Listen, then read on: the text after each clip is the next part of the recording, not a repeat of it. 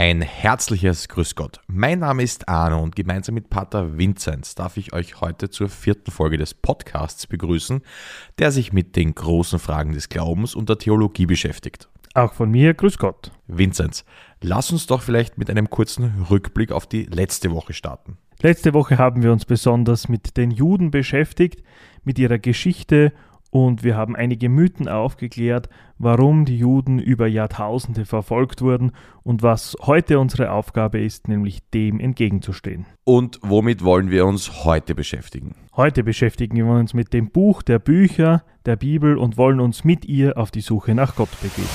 Möglicherweise finden wir Gott da hinten. Ein Wunder! Gott, der Vater der Barmherzigkeit. Glauben Sie an Gott? Seine Stimme, Gottes Stimme. Gott erhört alle Gebete. Also gut, ich bin der Messias! Ein Wunder. Danken wir Gott. Die Bibel ist das am meistgedruckte, am häufigsten übersetzte und am weitesten verbreitetste Buch der Welt. Insgesamt ist sie in beinahe 500 Sprachen verfügbar, aber ein Buch im klassischen Sinne mit einer Geschichte ist sie ja nicht wirklich. Ja und nein. Ja, weil es ist die eine Geschichte Gottes mit den Menschen. Der Gott, den haben wir schon kennengelernt, der das Volk Israel aus Ägypten geführt hat, greift also in die Welt ein und dieses Eingreifen ist in der Bibel dokumentiert. Auf der einen Seite also ja und auf der anderen Seite nein, weil es literarisch gesehen 73 einzelne Bücher sind, die zu einem Buch zusammengefasst wurden, zu dem, was wir heute Bibel nennen. Bibel, das kommt aus dem griechischen Torpiplon und heißt ganz einfach übersetzt das Buch. Okay, mein Wissensstand ist, es gibt das Alte und das Neue Testament. Das Alte, das von der Zeit vor Christi Geburt berichtet und das Neue, das quasi das Leben von Jesus Christus beschreibt. Wie ist das jetzt passiert, dass hier 73 verschiedene Bücher in einem Buch zusammengefasst werden und wer hat das zusammengefasst? Als Theologe muss ich da noch eine kleine Präzisierung einfügen.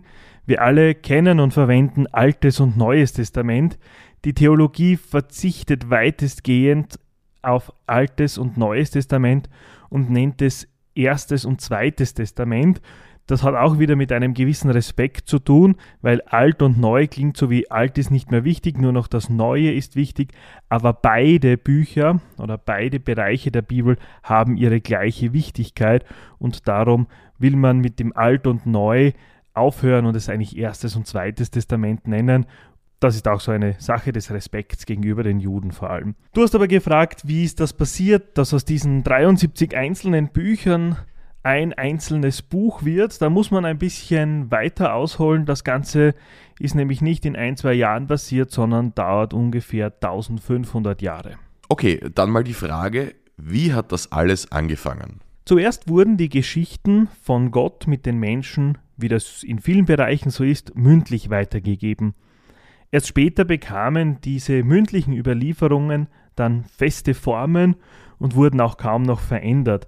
Das erste, was wohl aufgeschrieben wurde, war eine von den Königen von Israel in Auftrag gegebene Geschichte Gottes mit seinem Volk. Weiter sind dann Gesetze aufgeschrieben worden, Ausführungsbestimmungen, Gottesdienstordnungen, wie hat was am Tempel stattzufinden und auch die Gebete, die dazugehören. Und wann lässt sich das zeitlich circa einordnen? Auf jeden Fall sind die ersten Texte, von denen ich gerade gesprochen habe, so im 9., 10. Jahrhundert vor Christus entstanden, eben jener Zeit, in der der erste Tempel wohl fertig geworden ist. Ab dem 8. Jahrhundert vor Christus wissen wir, dass Propheten begonnen haben, ihre Worte schriftlich festzuhalten. Daneben entstanden dann kleine Erzählungen von unterschiedlichen Traditionen, auch Lieder und so weiter wurden aufgeschrieben. Das alles ist aber noch relativ lose. Da gibt es unterschiedliche Aufzeichnungen. Wir wissen ja, damals ist Israel noch relativ groß gewesen, Nordreich, Südreich. Und erst als Israel dann im 7. Jahrhundert kleiner wird, beginnt man auch die Texte zusammenzulegen, manche Texte auch neu zu schreiben. Wirklich viel passiert ist dann aber in den 50 Jahren des babylonischen Exils, von dem wir in der zweiten Folge schon ein bisschen gehört haben. Dort wird dann wirklich einmal ordentlich zusammengefasst, was den Glauben an den einen Gott auch ausmacht. Und wieso ist das genau da passiert? In Israel hat sich alles, das ganze Glaubensleben auf den Tempel hin konzentriert. Im Exil dann gibt es keinen Tempel. Das heißt, man sucht und findet andere Möglichkeiten, um diesen Glauben weiter zu leben, um ihn auch zu erhalten. Darum wird in dieser Zeit unglaublich viel aufgeschrieben. In dieser Zeit circa oder auch ein bisschen später entsteht dann auch die Torah, also jene fünf Bücher Mose, die am Anfang der Bibel stehen und die heute noch den Juden als heilige Schrift gelten. Die jüngsten Bücher des Alten Testamentes sind dann im zweiten Jahrhundert vor Christus entstanden.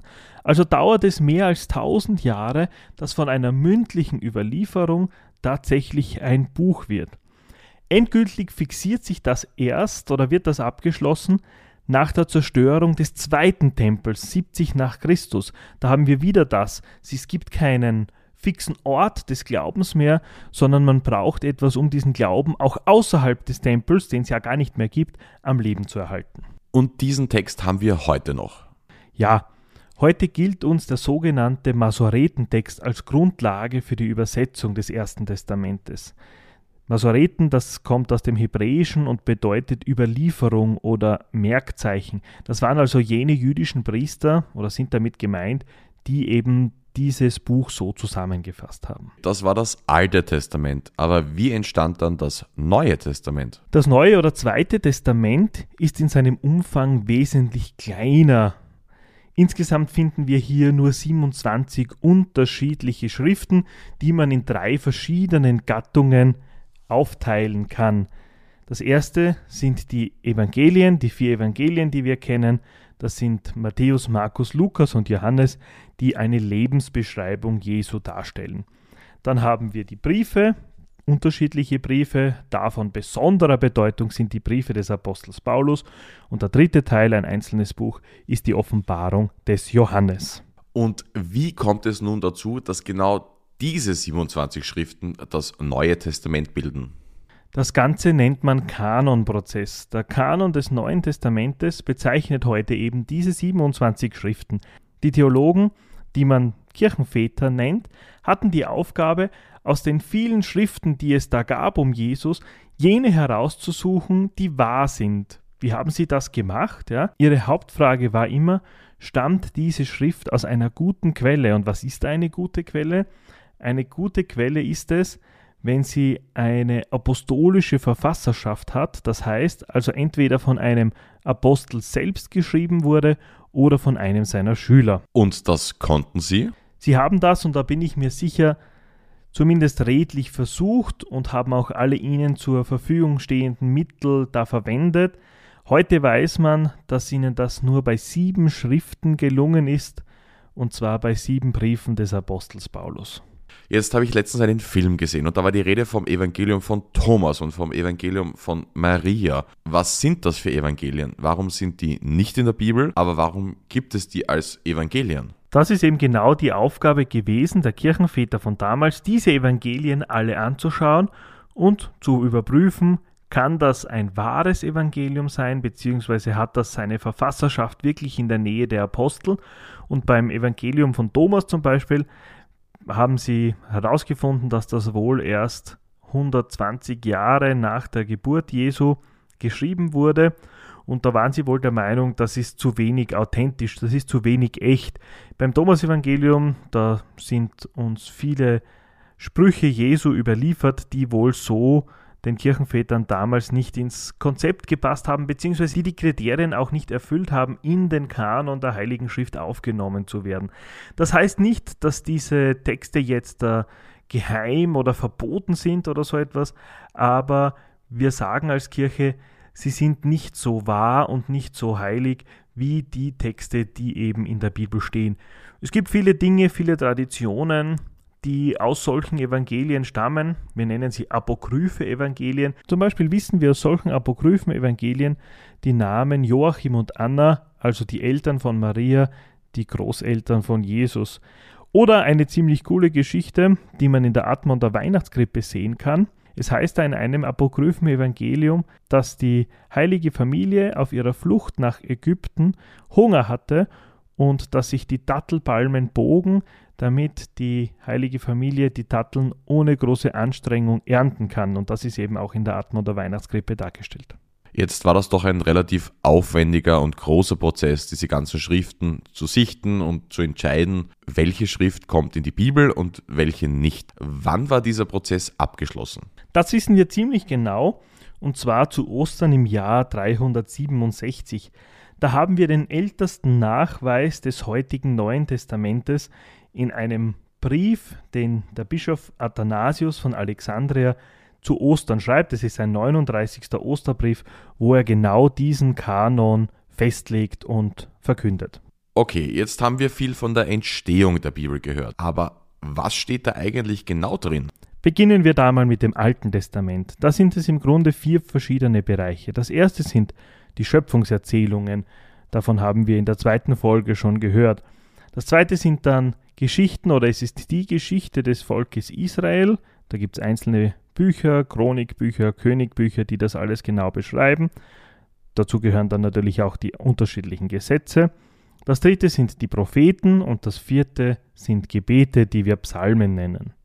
Jetzt sind das Unmengen an Büchern, unzählige Geschichten. Lass uns doch vielleicht eine etwas genauer anschauen. Ich möchte da gleich ein ganzes Buch mit euch anschauen, zugegebenermaßen eher ein kurzes Buch, und zwar eines aus den Prophetenbüchern. Propheten sind jene Menschen, die Gottes Stimme in der Welt sind. Sie haben den Auftrag, eine Botschaft Gottes unter die Menschen zu bringen. Und zwar möchte ich euch da den Propheten Jona vorstellen, nachdem im Alten Testament ein ganzes Buch benannt ist. Das Buch ist mit vier Kapiteln eher ein kleines Buch und es geht um den Propheten Jona, der der Stadt Ninive eine Botschaft Gottes übermitteln soll. Jona hat aber nicht wirklich Lust darauf und geht, nachdem er den Auftrag von Gott bekommt, nicht nach Ninive, sondern flüchtet, kommt auf einem Schiff unter. Das Schiff gerät dann in Seenot und die Besatzung merkt, dass Jona vor seinem Gott flieht oder vor dieser Aufgabe flieht, die er von Gott bekommt, und sie werfen ihn ins Meer. Gott lässt Jona aber nicht ertrinken, sondern schickt einen großen Fisch, der ihn verschlingt. Und Jona bleibt dann drei Tage und drei Nächte im Bauch dieses Fisches, wo er zu Gott betet. Danach befiehlt Gott dem Fisch, Jona wieder ans Land zu bringen. Und als Jona dann am Land ist, wiederholt Gott seinen Auftrag und sagt ihm noch einmal, geh nach Ninive. Jona geht dann und erfüllt, wenig begeistert, aber immerhin doch den Auftrag und warnt die Stadt, dass sie so nicht weitermachen kann.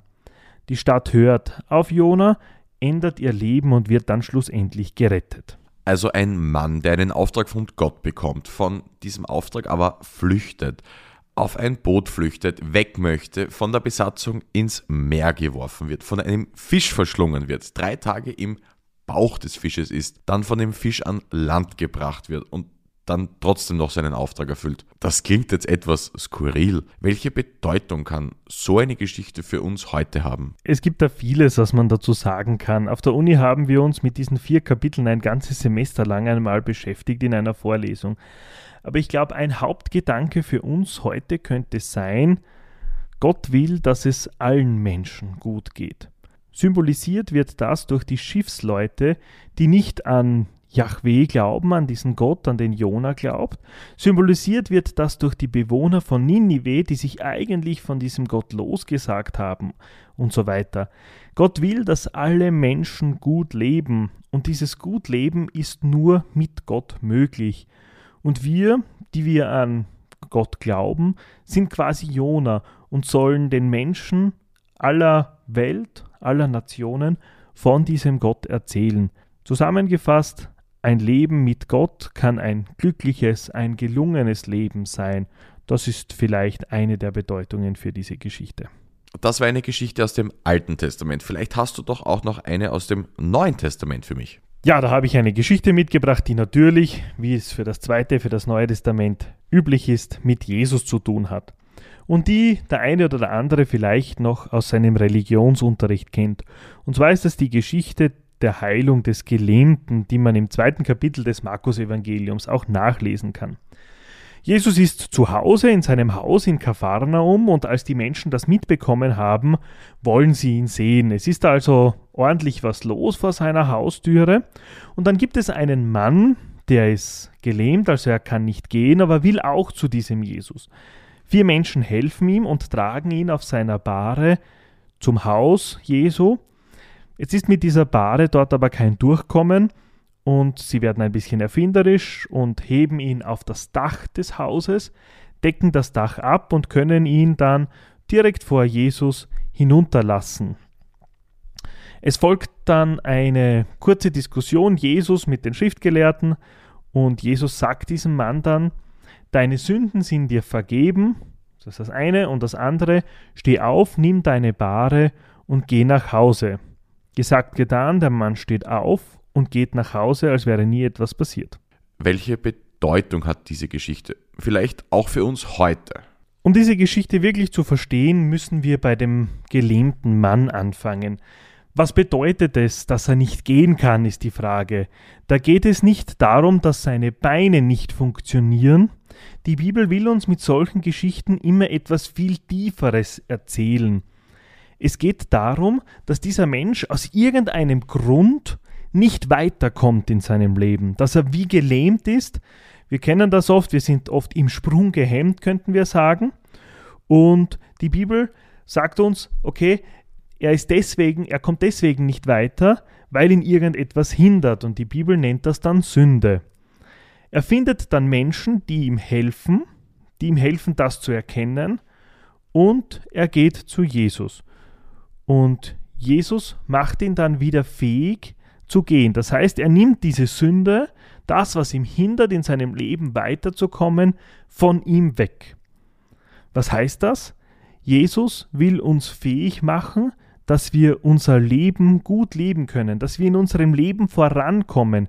Er will das von uns wegnehmen, was uns hindert, unser Leben gut zu gestalten, alles wegzugeben, was uns hindert, in unserem Leben voranzukommen. Und auch wir wollen weiterkommen. Nächste Woche beschäftigen wir uns deshalb mit den Fragen rund um die Fastenzeit. Wir sind mitten in der Fastenzeit, aber was bedeutet das genau und wie können wir das heute verstehen? In diesem Sinne, Grüß Gott.